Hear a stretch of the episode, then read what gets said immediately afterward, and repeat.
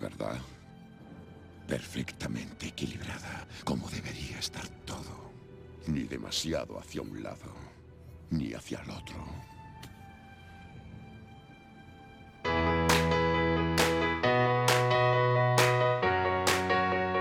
Soy Quique Fernández Guerra y te doy la bienvenida a Tu Código Me Suena, el podcast en el que conocerás mejor a la comunidad tech. ¿Adivinas quién viene hoy?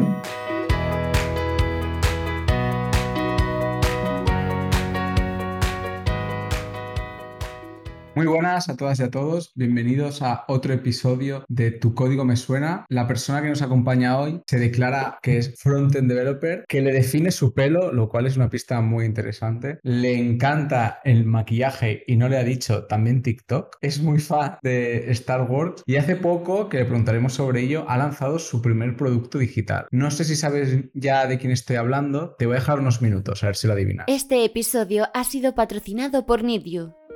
¿Quieres ayudar a personas sin techo de Barcelona?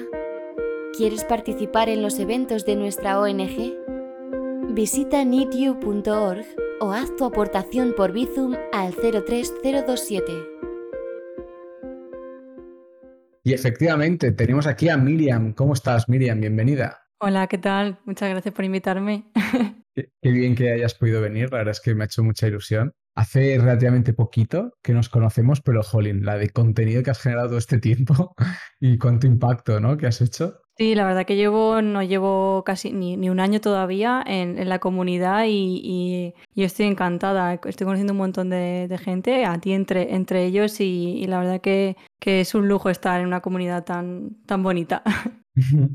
Eh, te iba a preguntar, lo primero que me gusta saber, el audio que has escogido que he puesto al principio del podcast, ¿por qué has escogido ese audio? Bueno, eh, digamos que Thanos tiene muchas cosas que no, que no comparto con, con su forma de ejecutar las cosas sobre todo, pero sí es cierto que en esa parte yo creo que, que yo pienso un poco así, ¿no? O sea, mm, creo que siempre hay que buscar el equilibrio en todo en general, eh, no irse a, a los extremos y, y- y cuando encuentras el equilibrio tanto en el trabajo, en tus hobbies, en la forma de, de expresarte, de pensar, eh, creo que se consigue, se consiguen verdaderos resultados y, y en esa parte se la, por eso, por eso lo he escogido, porque ahí coincidimos. Me ha encantado. ¿Qué tal? ¿Cómo va tu semana? ¿Qué, qué estás haciendo? Pues ahora en verano la verdad que no, no estoy, muy, no estoy muy activa, estoy descansando eh, con, con mi podcast, que también tengo podcast, estamos grabando esta semana y, y poco más, disfrutando del verano, de, de la gente con la que se puede quedar, que está la cosa ahí ahí, y, mm, y, y- sufriendo el calor de, de- de Murcia.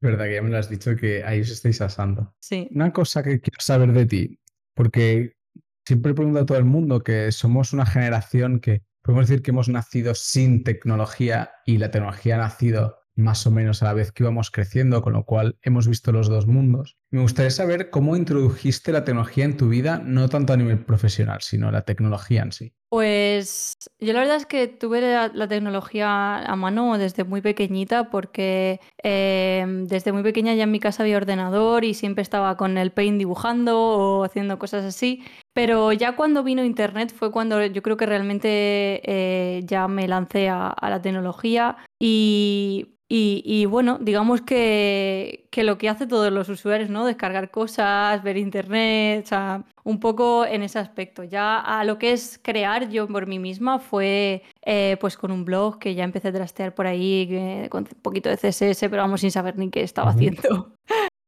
Y en el mundo profesional, ¿cuál fue tu forma de llegar hasta él? Pues yo estudié una, una carrera, una ingeniería, ingeniería telemática, y en esta carrera por tercero o cuarto fue cuando empecé a, a descubrir las materias ya de, de, bueno, una asignatura que se llama aplicaciones en Internet, entonces ahí aprendí eh, más centrado en, en frontend, eh, JavaScript, CSS, HTML, todo esto, y ahí es donde, donde yo ya descubrí que esa parte me molaba. ¿Y qué es lo que te gustaba en esa época de esa parte? Eh, pues sobre todo mm, crear cosas, o sea, eh, coger eh, una idea que tuviera en mi cabeza y, y darle vida y darle forma y ver que eso se movía y que se podía utilizar, no sé, yo creo que es lo que más me motivaba, más que en otras asignaturas que a lo mejor eran más abstractas o más de resolver problemas y no, no era tan visual como, como puede ser una aplicación web. Es que qué pasada esto, ¿no? De poder crear cosas de la nada. Que yo creo que a todos nos ha impactado mucho, sobre todo al principio, ¿no? De te sientes como un constructor, aunque luego sabes que es virtual, pero bueno, haces cosas, ¿no? Sí, yo creo que es lo más gratificante, ¿no? Que, que, escribes el código de un botón y que luego ves que ese botón funciona y que hace cosas y que la gente puede utilizarlo y es lo, que más, lo más gratificante, yo creo.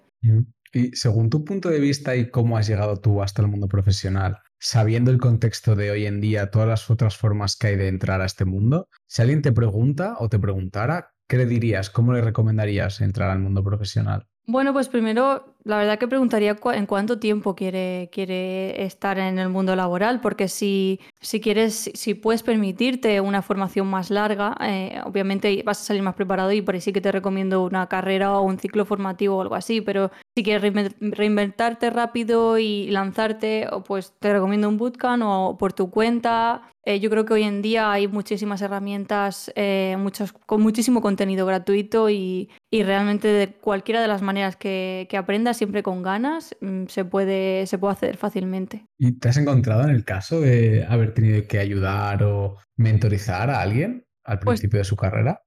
todavía no, pero eh, sí que alguna, algún consejillo sí que he dado de, mira, estoy muy perdido, no sé por dónde tirar, pero más dentro de, dentro de qué ramas moverte, ¿no? Pero, pero es verdad que, que sí que me estoy planteando lanzar algunas mentorías porque es algo que me están pidiendo ya bastante. Todavía no me he lanzado porque no, no, no, me siento muy segura, ¿no? Con esto de, de, de dar consejos y todo eso. Pero bueno, eh, poco a poco. Yo creo que con mi experiencia que he ido, que voy comentando, como siempre en las redes y todo eso, también, también puede ayudar a alguien. Cuéntanos más sobre este producto digital que acabas de lanzar. ¿Qué es? Bueno, pues es una plantilla de Notion, eh, que para quien no conozca Notion es una herramienta eh, multidisciplinar, o sea, puedes hacer muchísimas cosas con, Notion, puedes organizar eh, tareas, puedes organizarte cosas de la vida diaria, incluso puedes hacer página web, que lo que yo, lo que yo he creado, pues digamos que durante casi un año he estado planteando lo que es mi, mi, web personal.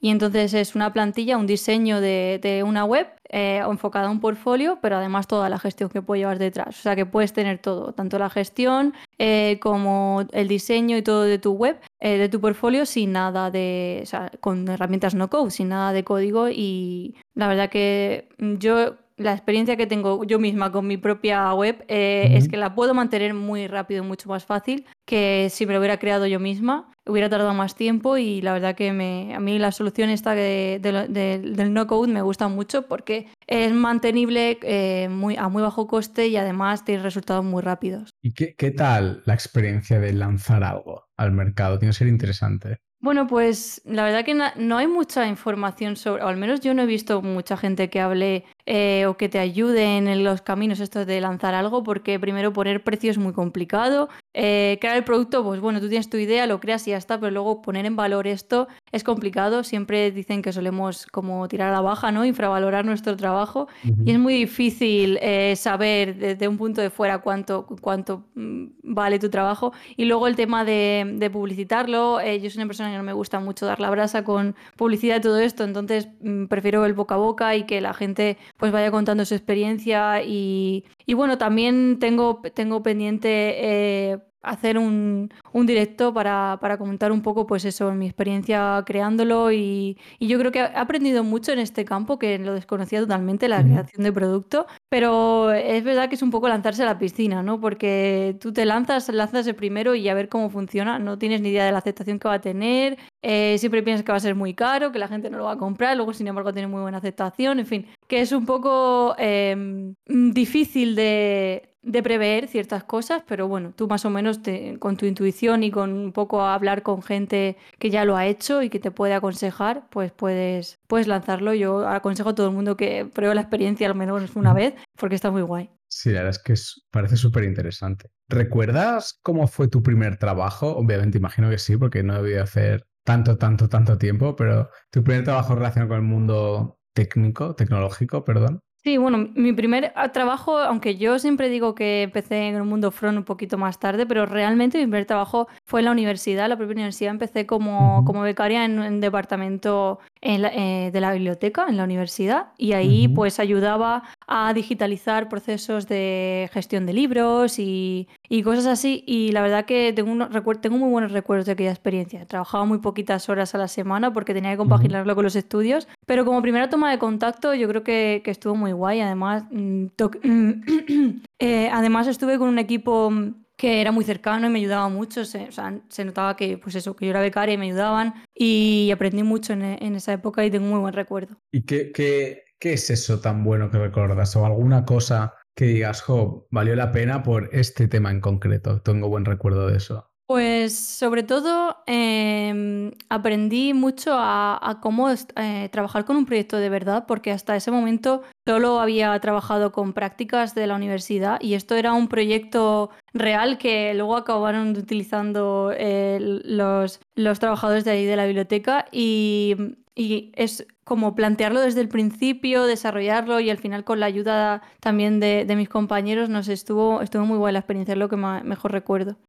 ¿Y tienes alguno que no sea tan positivo, pero que te sirviera para aprender? ¿O algún fallo que viste y dijiste, ostras, pero de aquí sacaba una lección? Igual en, esa, en ese primer trabajo no, pero después estuve en otro departamento de, también de la universidad, que ahí no fue tan guay como, como en ese primero. Y ahí sí que mm, eh, me di cuenta y aprendí la lección eh, de cuándo Mm, detectar cuando ya no estás bien y cuando tienes que buscar un, nuevo reto o, cambiar de trabajo. Y, bueno, al final, hasta que no lo pasas una vez, no te das cuenta cuando ya estás a ese punto que ya empiezas a quemarte y a no estar a gusto en el sitio. Y esa es la lección que aprendí de, ese sitio. Bueno, buena lección, al final es algo importante. ¿Y tú, de tu trabajo actual en, le voy a intentar decir 64 robots. Espero que siga así. Porque sí, yo le llamo 64 robots. sí, los españoles le llamamos 64 robots. ¿Qué tal? Porque parece, lo conozco muy poco la empresa, he visto algún componente de tu equipo eh, en internet, parece gente maja, la verdad, os vi el otro día en la piscina trabajando en moto. ¿Qué, tal? ¿Qué tal es este sitio? Sí, la verdad es que el cambio ha sido, pues primero eh, he pasado de, estar eh, como asalariada a estar mm, en freelance, o sea que ya el primer cambio es un choque, más luego eh, con personas de otros países, o sea, doble choque y totalmente full remote, o sea que ha sido como pasar mm, de, un lado al otro. Y no sé, la experiencia está siendo muy positiva. La verdad que el equipo pues es súper cercano. Eh, a pesar de eso, de nuestras diferentes diferencias horarias, culturales y demás, hacemos siempre por, pues, por conocernos, por entendernos, por hablar, no sé. Eh, la cercanía y, la comunicación que hay eh, entre el equipo, la verdad que es lo que más, lo que más me gusta. Y también la libertad de poder trabajar desde cualquier sitio, a cualquier hora. Eh, que puedas organizarte como, como tú quieras, está, está muy bien. Es curioso, ¿no? Este trabajar, ya no solo en remoto, por lo que te voy a preguntar más adelante, porque es remoto de verdad, no como remoto pandémico que hemos hecho algunos. sí. Eh, pero aparte de eso, em, el tema de la asincronía, ¿no? Porque sois, tenéis parte de remoto síncrono, pero también tenéis parte de remoto asíncrono, porque está en Estados Unidos. ¿Cómo es esa experiencia de trabajar de forma asíncrona, digamos? Pues tenemos, digamos que parte del equipo, porque sí que está en la zona, estamos en Europa, entonces sí, que trabajamos, digamos que hay gente siempre, porque hay gente que trabajamos durante la zona horaria de aquí, de Europa, o sea que estamos por la mañana prácticamente y luego por la tarde se conectan los americanos y sigue habiendo gente. Entonces es como que es un poco curioso cuando tú ya llevas eh, a lo mejor toda la mañana echada y ya te dicen buenos días y es como, madre mía, ahora empieza. cuando yo ya estoy aquí toda la mañana, ¿no? Pero, pero sí, e, es, es curioso sobre todo porque allí Em, hay veces que no, ni, sé en qué, en qué cuál, diferencia horaria hay, porque mm, no en todas las partes de Estados Unidos tienen la, en la misma hora. Y yo ya me hago lío, digo, mira, yo no sé si están por la mañana, si están por la tarde. Pero bueno, por lo menos para el tema de reuniones lo tenemos todo ya muy controlado y sabemos la, la hora que viene bien para que estemos todo el mundo en, la, en, buena, en buena zona horaria. Y, y, está bien, pero es verdad que el tema de la hora es un lío, es un lío. Sí, ¿no? Parece complicado. Y ahora la fácil, lo de trabajar en remoto, ¿qué tal? Porque hoy en día se habla mucho sobre el trabajo en remoto, pero realmente está la gente que realmente habéis trabajado en remoto y otros que, bueno, por las circunstancias, pues hemos trabajado en remoto, ¿no? Eh, no es exactamente lo mismo. ¿Qué tal es esto de trabajar en remoto en una empresa que todo el mundo es remoto? Pues eh, em, hay como varias fases. La primera fase son como la luna de miel, que es todo súper ideal, porque dices, madre mía, puedo trabajar en casa, qué guay, qué genial. Pero es cierto que llegado, a, mm, llegado ya a unos meses, eh, entras en como en una, mm, una comodidad, demasiado demasiada comodidad, ¿no? Entonces a lo mejor sales menos, socializas menos, eh, como que te yo al menos es como que te encierras más y, y echas de menos cambiar eh, de aire. Yo alguna vez he probado a irme a alguna cafetería o irme a, bueno, algún sitio que pudiera, que pudiera cambiar de aires y, se nota. O sea, se nota eh, a lo mejor hay días que eres más productivo y otros menos, ¿no? Pero justo ese día da la casualidad de que yo me siento súper productiva. Ya no solo es Em, es simplemente cambiar, cambiar de sitio, o sea, no estar siempre en el mismo sitio. Pero, pero aparte de eso, yo creo que el remoto te da una flexibilidad y, digamos que, puedes mm, compaginar tu vida de verdad bien y, hay veces que tienes que cambiar el chip, ¿no? Yo tenía antes, yo venía de oficina y, es como que tenía que pensar, em, vale, yo me he puesto un supuesto horario, ¿no? Para que más o menos esté siempre a la misma hora y a lo mejor si tenía algún previsto decían, no, porque tengo que trabajar en esa hora y era como, no, espera, que ahora puedes coger, hacer ese imprevisto y después seguir, que no pasa nada, ¿no? Entonces como que tienes que hacer ese cambio y, y decir, vale, si tengo cosas que hacer en cierta hora, mm, puedo trabajar después o trabajar por la tarde o trabajar por la noche. Como que tienes que hacer ese chip de que puedes hacerlo en otro, en otro momento. Y una de las cosas que más me gusta es poder comer en mi casa. Creo que es lo que más comer caliente en plato, o sea, es lo el comer de tupper lo llevaba muy mal. Es horrible, ¿eh? yo te entiendo. De hecho, lo abandoné. El comer en tupper llegó a un punto en que era. No me está saliendo bien. No sé aún hacer bien el arroz. No sé. El pollo de tupper no queda igual de bueno. No, no, no, no. Es que hay cosas. Hay cosas que es imposible que eso de recalentado esté bueno. Da igual. Sí, sí. Yo lo que más agradezco es eso, es poder comer, comer en casa y, poder parar, poner el horno, volver a seguir a trabajar. O sea, ese tipo de cosas es lo que, lo que agradezco. No, tú porque además eres un poco cocinitas, porque he visto alguna fleet tuyo, ya no sé cómo le llaman a estas cosas, story, de Twitter, ¿no? Que tienes platos chulos. Sí, la verdad que la cocina es algo que, me gusta mucho. O sea, vengo, viene de familia, em, porque mis padres también. Eh, mi, padre tiene blog, mi madre es cocinera, o sea, que me viene, me viene de familia esto, pero, pero es verdad que si hay algo que, yo pienso ahora que te gustaría estudiar así que no tenga nada que ver, yo me metería algo de cocina, porque me encanta. Me encanta. Es que creo que. Y además, eh, no sé por qué está muy ligado a los desarrolladores. Eh, por eso pongo yo muchas veces el hashtag TEFCHEF. No sé qué tiene de parecido, pero el hecho de crear en la cocina yo creo que es parecido a crear código, ¿no? Es como que preparas tu ingrediente, luego los pasos, luego lo haces, no sé. Tiene cierta creatividad que yo cuando tengo así un mal día o cuando mm, quiero evadirme un poco, me meto en la cocina y digo, venga, vamos a, aquí a ver qué sale algo. Y, me gusta mucho, sí. qué bueno, nunca había pensado este símil, es súper interesante, la verdad.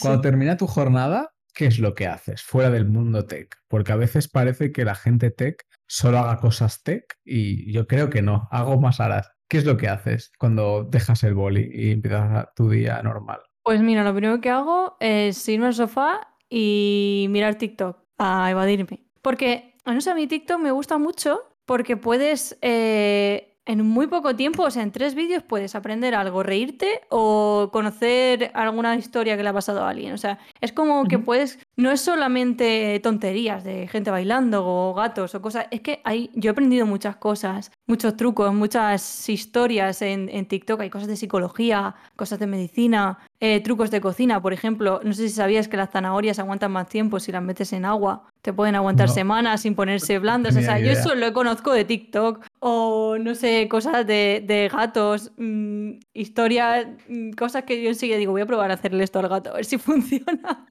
por ejemplo, si le pasas un cepillo, si le pasas un cepillo de dientes por, por, la, por la cara, los gatos lo, lo, notan como si fuera eh, la lengua. Entonces se recuerdan a su madre cuando le están acariciando y se quedan medio relajados. Muy curiosos. ¿Cuál dirías que es el truco más guay que, has visto en TikTok? Um, yo creo que lo de las zanahorias a mí de verdad que me, voló la cabeza. espectacular, ¿no? Es que te lo porque hace poco, yo ya tengo TikTok, pero en Instagram hay algo parecido que creo que se llama Reels. Y a veces me sale, y hace dos días, es que aún estoy alucinando, descubrí que el lavaplatos tiene una palanquita que la apretas y el nivel del medio baja. Y fui a mi lavaplatos y efectivamente lo hace. Y me, que, me queda ¿En serio? cuadros. Creo que no es el 100% de los lavaplatos, pero la bandeja del medio, a, la- a los dos lados hay una pinza que tú apretas y baja. Entonces te caen cosas. Donde ponen los vasos, pues te caen copas más altas. Yo en toda mi vida no lo había visto y lo vi de casualidad y dije, voy a probarlo. Y Pues lo- sí, en, cuanto acabe, en cuanto acabemos voy a probarlo. porque- Sí, a ver, eh, el tema de lo de, Pero- el tema de lo de Instagram es, es igual que lo de TikTok. De hecho, muchas veces cuando alguien me pasa un, un reel, ya digo, ya lo he visto en TikTok. O sea, como que todo se genera en Mm. TikTok y luego ya va pasando al resto de plataformas. a los diferentes sitios.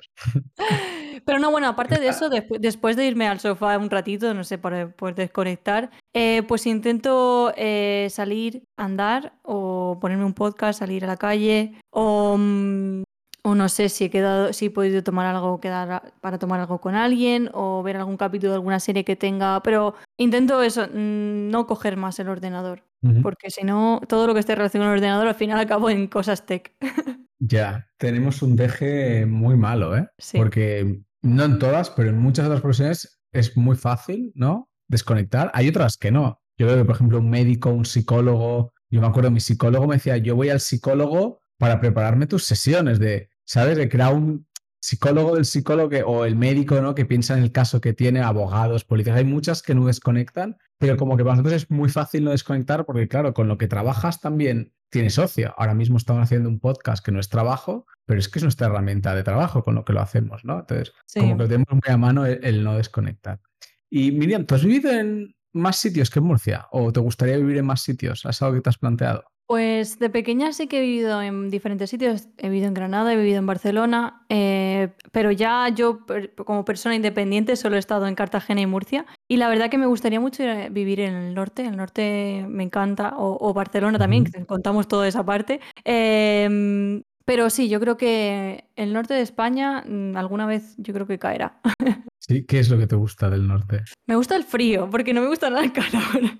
Me gusta el frío, me gusta la naturaleza verde, me gusta eh, también mucho la, la gastronomía que tienen por allí. Eh. Sobre todo los bares que son como muy conceptuales. Eh, Yo siento que aquí en el sur son más de monta un bar de lo que sea y ya está, pero allí es como que tienen más alma, más eh, una persona que tiene un concepto y que hace fusión de varias comidas, no sé. La verdad que me gusta mucho el norte. ¿Y has ido alguna vez a un evento tecnológico por el norte? Pues mira, yo empecé en eventos tecnológicos justo eh, dos meses antes de pandemia. Así que, o sea, no, me había metido, claro, no me había metido en el mundo tech antes, entonces solo pude ir al FromFest en Madrid y no he ido a ninguno. Así que si este año o el año que viene empiezan los eventos eh, físicos, pues sí, me gustaría ir a alguno en el norte. Me gustaría ir, ¿no? Queda- quedas invita, autoinvitada a, a cualquiera. Yo diría que en Galicia y en Asturias hay unos cuantos, la verdad. Sí, la verdad es que mm, yo mm, conozco ya los virtuales, pero los físicos, hasta que no vuelvan a empezar, no sé cuáles hay. Ya imagino que por las En- redes lo, lo contarán. Tienes un chico que se mueve mucho, que se llama Sergio Code Culture, o sea, Code Culture, pero con dos os de, de guay. Ese Sí. chico mueve eventos por Asturias, bueno, está en Saraustec, por ejemplo, también. Es interesante de seguir hace muchos, muchos años. Eh, ¿Qué más? Una pregunta también que me parece súper interesante hablar para hablar de cosas también más, un poco más profundas. No sé si conoces los conceptos de burnout y de crunch y cuál es tu opinión o tus vivencias al respecto. El de Burnout sí, el otro no lo conozco. El de Crunch, no sé si será similar. Le, le pasa- le ha pasado a casi todo el mundo que se lo he preguntado esto. Crunch, al final, me gusta mencionar porque es, realmente es más famoso que el Burnout, a nivel de que Crunch se habla mucho porque está muy metido en la industria de los videojuegos, incluso a un punto en que se ha normalizado. Es decir, la gente se da por hecho en los videojuegos que para hacer un videojuego, cuando se acerca la fecha de lanzamiento, hacen lo que llaman Crunch, que es trabajar 24/7 y casi morirse la gente. Eso es algo que se ha normalizado. De hecho, lo que está de moda ahora es decir que para cuando van a anunciar un juego dicen, y este juego nos ha hecho crunch, como algo bueno cuando debería ser lo normal, ¿no? Y es ese proceso en el que, pues para salir a producción, todo el mundo, pero no son 10, hablas de 100, 200 personas, trabajan dos o tres meses a saco, verían cuatro años haciendo un juego y ya de salirse día, ¿no? Porque alguien ha decidido que, pues yo qué sé, el... Se me ha ido ahora el nombre, este futurista que acaba de salir ahora, hace poco, em, bueno, es Mm, igual. Si me preguntas de videojuegos, no estoy nada puesta. Se llama Cyberpunk. Ah, es el que sí. noticias. Sí, sí, sí. Tenía que salir porque salía bolsa, no sé qué, tal, tal. Pues probablemente hubo crunch. Y entonces pasó eso. Y el burnout quizá es algo que tenemos más por casa, ¿no? Que para quien nos oiga y no lo, no lo sepa, si quieres, introdúcelo un poco y luego y bueno, yo el, del burnout lo que entiendo es cuando eh, te quemas, ¿no? Así como concepto rápido, es que te quemas en el trabajo y, necesitas parar. O sea, ya no, no, aguantas el ritmo, te cansas e incluso puedes estar más irascible o incluso tener actitudes más tóxicas porque estás cansado, no puedes más. ¿Y conoces a alguien que le haya pasado? ¿Te ha pasado? que eh, sí, a mí, a mí me ha pasado. O sea, eh, iba a decirte que el burnout viene después del crunch, ¿no? O sea, esas personas que han estado ahí a tope y luego ya se, han quemado. Eh, sí, a mí me ha pasado, me ha pasado, he tenido algún episodio el año pasado de burnout y y a mí me pasó que, yo empecé a tener actitudes tóxicas y me, me, fui dando cuenta. O sea, tóxicas me refiero, o sea, no tienes por qué ser una persona tóxica 24/7. Puede pasarte que estás más irascible y a lo mejor algo que te comentan, que a lo mejor de normal no te afecta, ahí ya dices, madre mía, estoy fatal, esta persona me ha dicho esto, y a lo mejor se lo cuentas a otros compañeros y le estás transmitiendo ese, esa inestabilidad tuya, esa, ese malestar, y al final te, conviertes en una persona tóxica, ¿no? Em, y, yo a mí me pasó, y yo lo reconozco, que, estuve durante, durante unos meses muy irascible en el sentido de que cual, mm, y ya me, era, era también uno de los síntomas eh, cuando ya te vas dando cuenta de que algo está pasando, ¿no? En, en, en, donde estás, o en el equipo, o en el proyecto, o contigo mismo. Y, mm, y, lo que pasó me coincidió con, fue más o menos en verano, entonces pude coger vacaciones. Mm. Eh, pero aún así no, no noté que las vacaciones fueran vacaciones, ¿no? Cuando volví no me noté descansada. Eh, y al final, pues bueno, al final entre coincidió en que también eh, tuve eh, episodios de ansiedad y demás, empecé terapia, cambié de trabajo, empecé también a conocer más gente de la comunidad tech y a hablar de otros temas, otras historias y por ahí salí un poquito. Pero se pasa mal, ¿eh? Sí, sí, sí, es duro, ¿eh? Pero creo que también es importante visibilizarlo, ¿no? Que no sea algo tabú, porque tarde o temprano la gente tiene números de que le pase por muchas razones, ¿no? Entre otras, a veces también a, mí me pasa a veces de no saber afrontar una situación por no tener la experiencia o la madurez necesaria y afrontarla por el camino equivocado y acabar así. Cosas que ahora me pasarían, las afrontaría distinto, seguramente. No entiendo que por eso pasa mucho. Creo que no es tanto de que a veces la gente dice, no, es que es una mala empresa, malos compañeros, que puede ser, pero también puede ser un montón de otras cosas, ¿no? Y, y, que está ahí y que nos puede pasar a cualquiera y, y ya está, y no pasa nada. Sí, al final son épocas, épocas, a lo mejor esta es una época súper bien y estás a tope creando y, y, luego tienes otra época pues que tienes, estás mal y a veces puedes estar mal de, de no sentirte con, con, ánimos y otras veces pues estás quemado, que sería este caso el, burnout. Y no tiene por qué ser ni que te pase algo con los compañeros o con el equipo, simplemente pues ciertas situaciones que se han hecho bola y han explotado. Por eso yo recomiendo siempre parar o frenar un poco antes o detectar que se, que se te está haciendo bola la vida y, poder frenar a tiempo, porque a mí eh, de verdad que desde entonces me voy como dando mini descansos y consigo no llegar a ese punto. Está bien. Yo creo que hacerse bola como concepto es un buen resumen. El, intentar, no, sé si siempre es fácil, pero el intentar, cuando es que se te empieza a hacer bola, ¿no? Parar, irte a comer fuera, eh, darte un fin de. Tengo un jefe que lo que hace es que se coge varios viernes seguidos de fiesta. Cuando ve que se estresa mucho, coge los viernes, cosas así. Sí. Muy bien. Em, ¿Qué más tengo por aquí? Me gustaría que me hablaras sobre un proyecto del que estés muy orgullosa, un proyecto tecnológico, obviamente, pero no por lo guay que sea, que me da un poco igual, sino por el contexto en ese momento y el reto que sentiste que superaste, ¿no? El, el cambio que hizo hacer ese proyecto. Vale, pues em, hubo un proyecto una vez que, me encargaron que, del que no tenía ni idea, o sea, tenía que, buscar una manera de, generar unos dashboards con unas gráficas, estadísticas y demás, eh, en mi época más junior. Y pues yo no tenía ni idea ni, ni por dónde empezar, ni cómo se hacían unos gráficos, ni nada. Y me gustó mucho como, como reto personal el hecho de enfrentarme a algo que no tengo ni idea y, y buscar la mejor, primero investigar entre qué diferentes tecnologías hay para resolver eso, luego qué librería se puede adaptar más al framework que, que yo trabajaba eh, porque además el handicap que teníamos es que el framework eh, no es de los más famosos, era Ember. Entonces tenía que buscar una librería que mm, estuviera más o menos mantenida, porque tampoco me podía coger una librería que estuviera totalmente obsoleta y, acabáramos nosotros manteniéndola. Y yo no, no sabía ni coger librerías ni nada, entonces aprendí un montón de, cómo enfrentarte a una elección de, de cosas, eh, de tomar decisiones de ese tipo, decir, vale, pros y contras de estas librerías, de estas tecnologías, si coger C3, C3, eh, mm, todas esas movidas, y luego eh, llegar a ver que, pues, de la nada, y luego que se crearon esos dashboards y de, a día de hoy se están utilizando, y, al final pues estar contenta con el, con el, resultado. Yo creo que a nivel personal fue un, un proyecto que, que para mí me, dio mucho aprendizaje eh, en general en todo. Gran framework, Ember, ¿eh? No, no me acordaba ya de él, pero no sé si nació en la época equivocada, pero es una muy buena herramienta. La verdad es que luego con los que hemos seguido después, pues están bastante mejor, ¿no? Pero estuvo muy, muy, muy bien en su época. Y mucho, la verdad es que creo que hacer gráficas es unas cosas difíciles del mundillo. Gráficas y formularios, diría que son las cosas que... Ese era mi trabajo anterior. Me he pasado tres años haciendo gráficas y formularios. Pues es de brillo, no representa el frontend, eso hay más allá, porque, jolín, tiene tela de los formularios.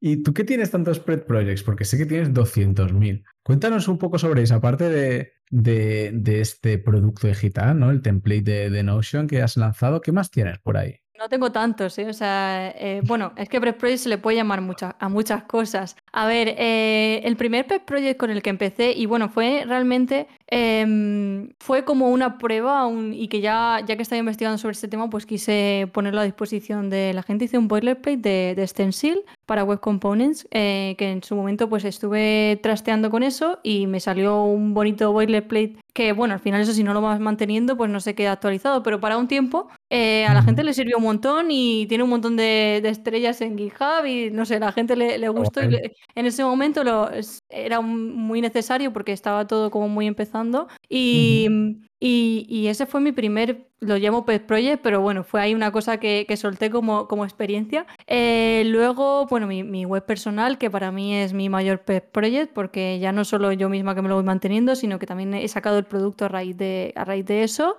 Em, bueno, tenemos eh, Alba Downtrout y yo, el podcast No me da la vida, que sería pues otro proyecto que tenemos por ahí. Yo las redes sociales también las tengo como proyectos porque al final crear contenido en TikTok lleva su tiempo, crear contenido en, en Twitter también lleva su tiempo, mm, mi blog que no lo llevo muy al día, pero bueno, cuando saco muy ratillo eh, publico alguna cosita por ahí. Y no sé si me dejo alguna cosa más, pero eso es más o menos. ¿eh? son 200. hablemos un poco más sobre TikTok porque es súper interesante. Yo la verdad es que no sabía que nadie hablaba de desarrollo web desarrollo en general en TikTok hasta que tú hablaste y vi que, que hablas tú y que hay más gente, ¿no? Que, que, hay una comunidad, ¿no? Por decirlo de alguna manera. A raíz de eso empecé a ver que había gente en Instagram también hablando y empecé a lucir dije, uy, y empecé a decirlo de yo soy de otra generación, que es mentira, que soy chaval, pero me quedé como chocando y luego los veo. Yo la verdad, como he dicho, TikTok no tengo, pero los veo cuando los reposteas, no sé cómo se dice en Twitter o donde sea,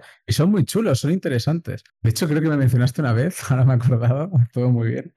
Eh, ¿Qué, tienes en la cabeza cuando haces eso? O sea, ¿cómo es el proceso de saco este TikTok? Pues mm, básicamente yo utilizo TikTok para acercar em, cosas que yo me voy encontrando, artículos, eh, páginas interesantes, cursos, cosas que yo creo. Porque la comunidad de TikTok, eh, vamos a empezar por ahí, la comunidad de TikTok, la que yo tengo en TikTok, son personas que están o empezando en, en el mundo del desarrollo llevan muy poco tiempo o no tienen ni idea y quieren entrar, ¿no? Entonces es como que intento acercar todo eso de una, en un minuto, que lo que más he tenido que aprender ha sido a condensar la información en un minuto. O sea, he explicado lo que es un sistema de diseño en 30 segundos.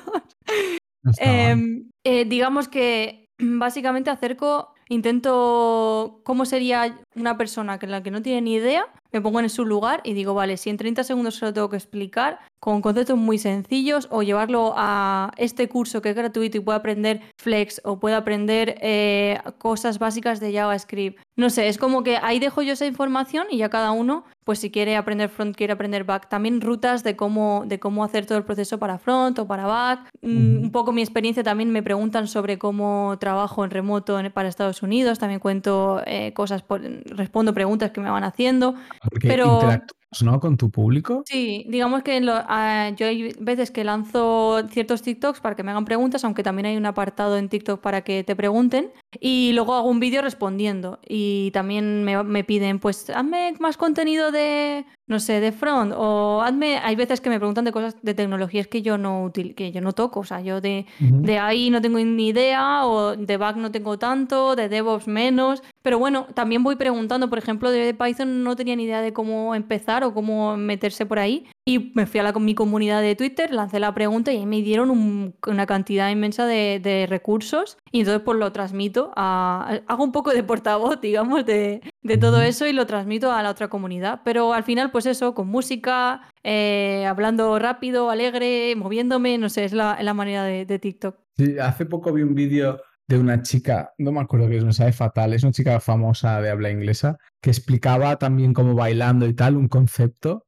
de programación y me pareció interesante porque eh, engancha, la verdad. Sí. es curioso, creo que lleva muchísimo trabajo hacerlo y que, que no es que os grabáis y tal, sino que hay mucho trabajo detrás porque lo que explicáis muchas veces no es fácil. Y claro, sí. tienes que explicar así, ¿no? Con Yo creo que, y tal. Yo creo que también he aprendido mucho del tiempo que llevo en TikTok, he aprendido mucho a, simplificar muchos ciertos conceptos, que yo creo que es lo más complicado cuando ya vas eh, teniendo ciertos conocimientos en nuestro mundillo, eh, es, más, es más complicado como bajarnos a, a, tierra y, y, no hablar en nuestros palabras técnicos que no entendemos nada más que nosotros y decir, vale, vamos a hacer un ejemplo paralelo que ellos puedan entender y, y al final es lo que, lo que más funciona. Y a mí me gusta TikTok en el sentido de, de que puedo puedo enseñar este mundo tan bonito que, en el que trabajamos nosotros a gente que a lo mejor mm, se está empezando a plantear o no sabe qué hacer con su vida y piensa que, uff, es que programar delante de un ordenador, qué rollo. Pero no, o sea, realmente es muy bonito y se pueden hacer muchas cosas interesantes y hay mucho, eh, mucho abanico de, de, áreas en las que te puedes dedicar. No solamente es hacer webs o hacer landings.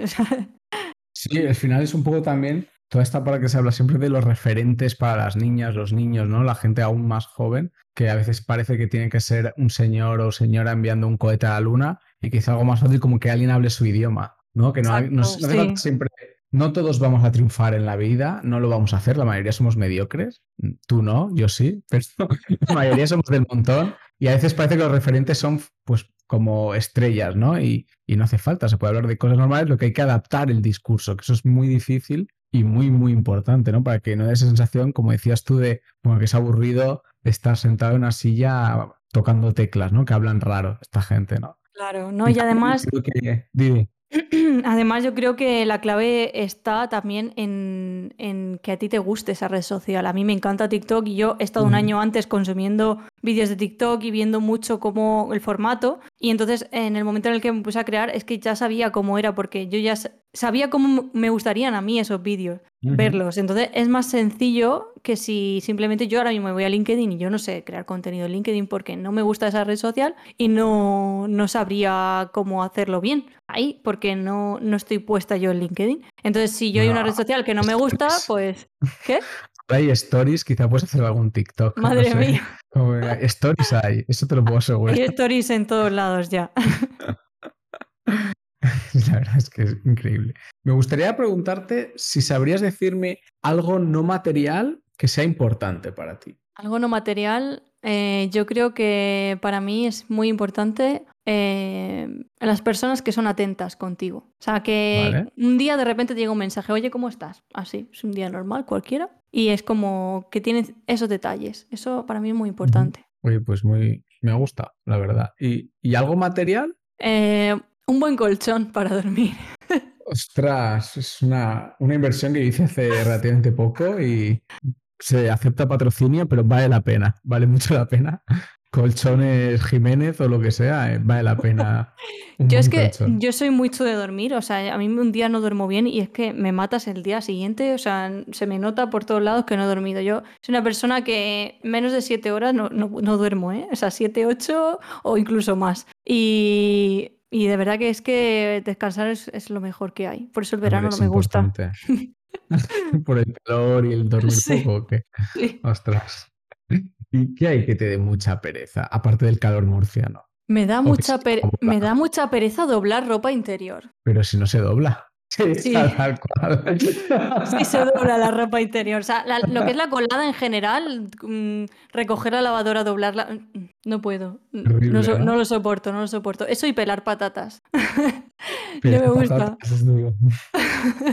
¿Has visto la forma este de doblar? Creo que es como oriental, que hacen como clic y ya está. Es bastante fascinante. Sí, pero yo pero- cada vez que veo un vídeo de esos lo intento, me acuerdo dos días y luego ya se me ha olvidado y digo, bueno, ya está. Lo intento Es hacer divertido, ¿eh? Hasta, hasta TikTok sí he visto doblar las toallas así de forma circular y no sé qué. Yo lo intento, pero mm, nada, yo ahora lo doblo todo como el método este con Mari y, y ya está. Bueno, mientras funcione, Sí. al final. ¿Hay algún grupo de música que te gustaría recomendarme?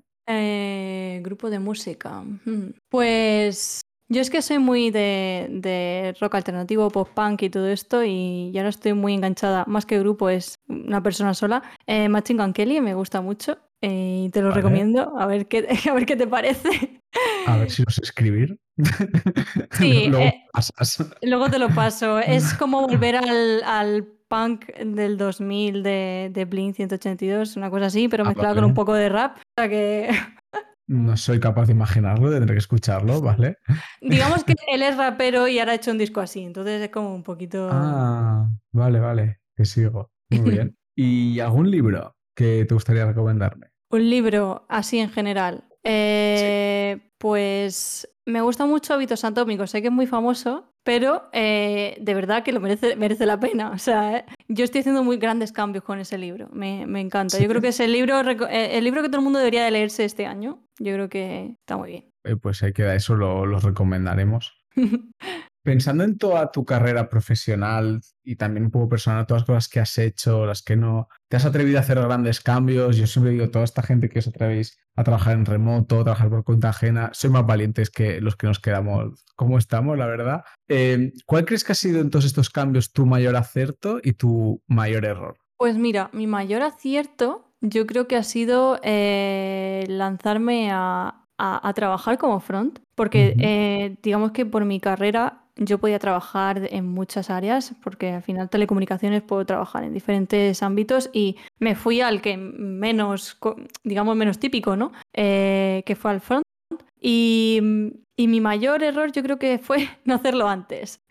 Porque yo creo que si, me, si hubiera conocido este, esto antes, a lo mejor incluso no, hubiera estudiado la carrera universitaria y hubiera hecho eh, un ciclo formativo más especializado en esto. Lo que pasa que yo, yo sabía que me gustaba la informática, me gustaba todo esto relacionado con los ordenadores, pero no sabía, yo creo que por la, la época en la que yo hacía esto, no, yo por lo menos no conocía que existiera eh, el front. Entonces me dijeron, bueno, pues puedes hacer o informática o, o telecomunicaciones que digamos que te habilita también para hacer los mismos, los mismos, las mismas cosas que en informática, pero también puedes hacer a otras, como es la, el área, la parte de internet y de routers y toda esta historia. Eh, y por eso me fui, pero yo por lo menos hasta tercero o cuarto no tenía claro qué parte de ahí me gustaba. Y menos mal que encontré esto.